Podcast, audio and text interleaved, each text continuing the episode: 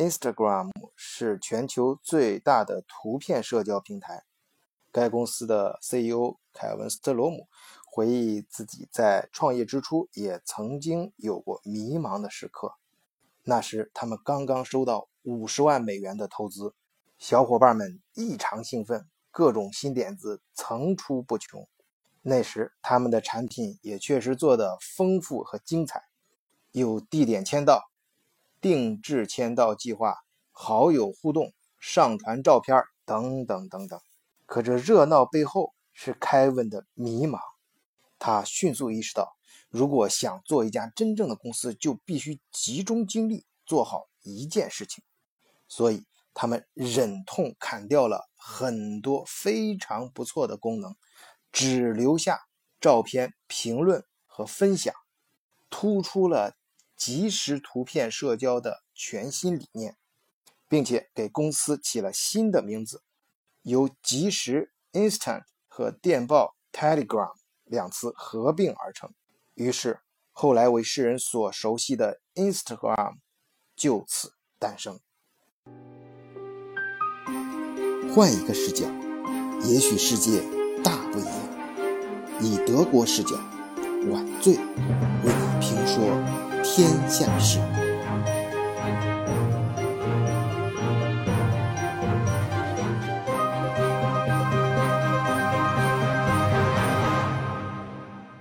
我反复品味凯文的经历，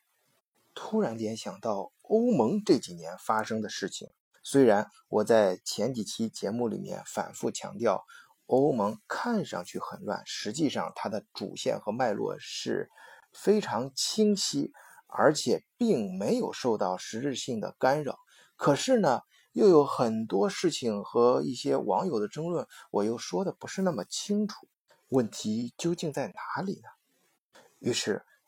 ，Kevin 这件事让我换了一个角度去看欧盟，因为之前我们理解的欧盟是把它当成一个政治概念去看，所以越想越乱。如果我们把欧盟当成一个创业公司去看呢？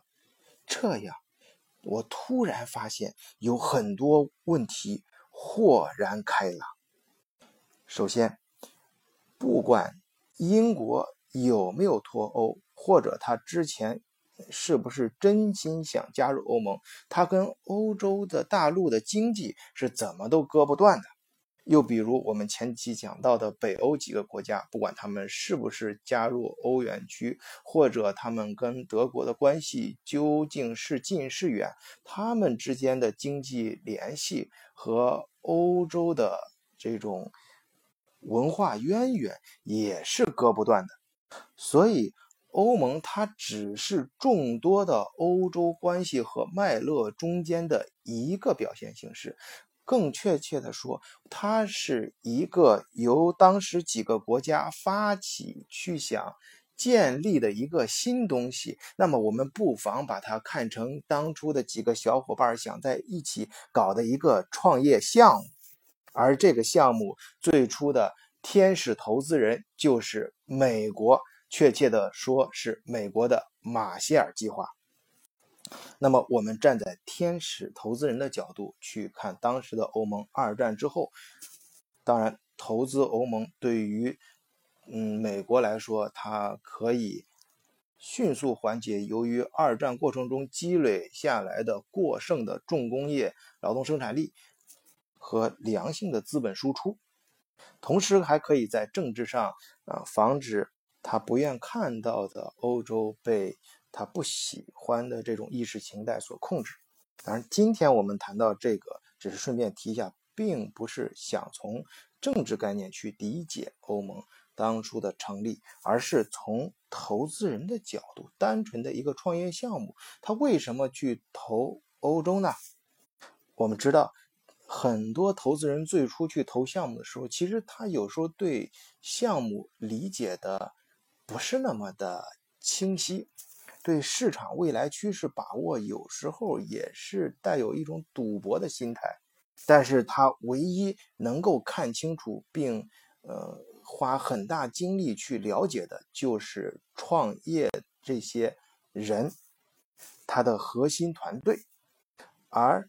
美国当时作为天使投资人，他投欧欧洲，确切的说。呃，投西欧啊，这里顺便插一句，当时马歇尔计划其实是针对于整个欧洲的，只是东欧当时被斯大林控制的很严，所以很多国家没有能够参与啊，是是非常主动的拒绝了马歇尔援助，所以才造成了后来这个西欧的啊这种局面，其实最初是公开的。那么无论是当时的欧东欧还是西欧。它有一个非常重要的是，这几个国家它远，它如果作为一个创业呃的主体来说，它本身就已经具备了这种工业嗯的生产能力，无论是他们的技术嗯科技的基础，还是管理和这种现代工业的运作呃模式。都可以让他们的资本迅速产生现实的效益。谈到这里，也许我们对比一下现在的非洲，就看得更明白了。现在包括欧洲本身，呃，还有其他一些国家在非洲也想搞一个所谓的马歇尔计划，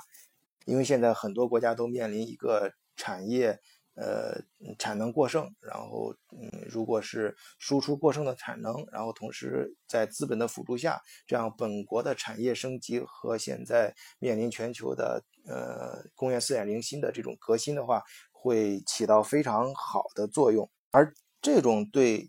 呃非洲的投资呢，跟当时呃欧洲的马歇尔计划有一个呃在主体方面非常不一样的。就是，呃，欧洲当时那些人，他本身就有很好的底子，也就是说，作为呃投资对象来说，这些创业者啊本身的素质就在那儿，而非洲呢，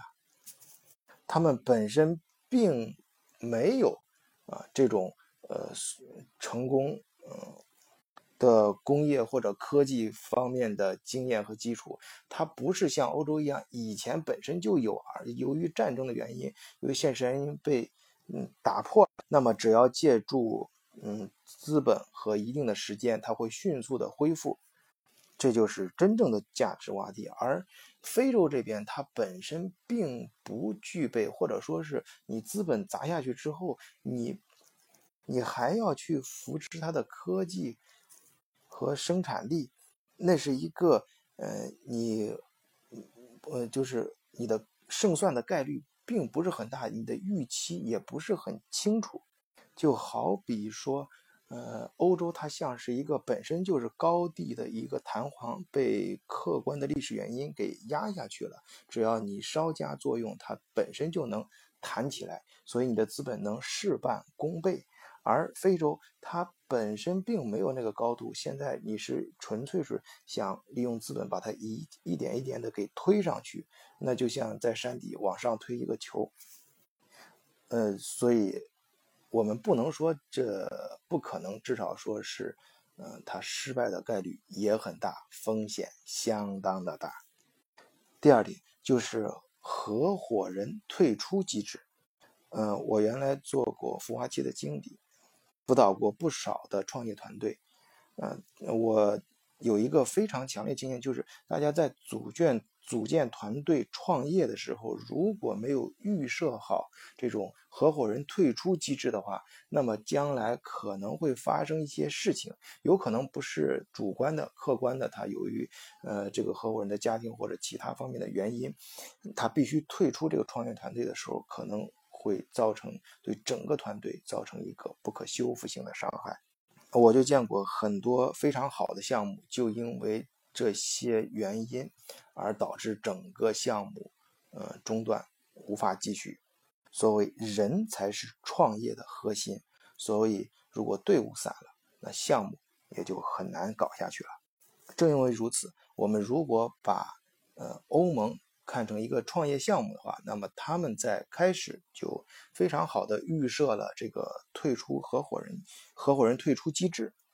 你像今年二零一七年下半年，几乎整个欧盟都在忙着跟英国谈这个分手费的问题。你甭管它是五百亿也好，或者是五千亿更高也好，他们起码是坐下来可以谈有一个。可以实际操作的路径，也就是大家可以好说好散，并不影响英国退出之后，欧盟作为一个创业项目，它继续存在。在创业过程中，有的时候还真是相濡以沫不如相忘于江湖。最后，我们再说一件最近发生的事情，啊，也就是这两天发生的布鲁塞尔时间十二月十三日前后，欧盟正式签订了欧盟国家缔结防务联盟。欧洲各国主流媒体对此都表现得相当兴奋。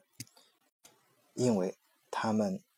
大致是这样去说的：在英国脱欧之后，欧盟内部掣肘的力量消失了。德国、法国、意大利主导的欧盟呈现出综合的行动力。这就是我想说的第三点：去看待，把欧盟看成一个创业公司，就是在。就是公司重组和结构性调整，恰恰是创业公司小步快跑的一种正常表现。阵痛之后，公司或许会发展的更快。公司的发展不仅要学会扩张，更应该不仅是减人、减业务，更重要的是减掉累赘，不忘初心，让你公司的目标更加明确。在不同时期，你公司的产品的定位也更加清晰。欧盟作为一家创业公司，它的合伙人又到了法德意三国主导的这样一个局面。节目的最后，我想重温历史中的一个场景：公元八百年的圣诞节，十二月二十五日，查理大帝在罗马城的圣彼得大教堂参加弥撒。当他跪在神坛前做祷告的时候，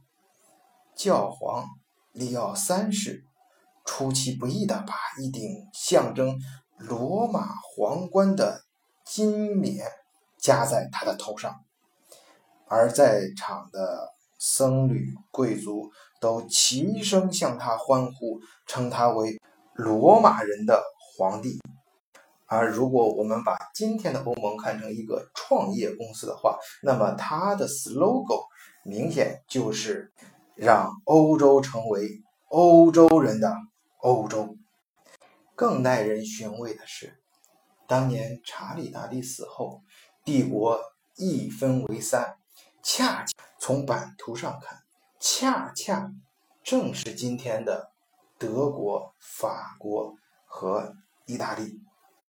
好，今天的节目就到这里，谢谢收听，再见。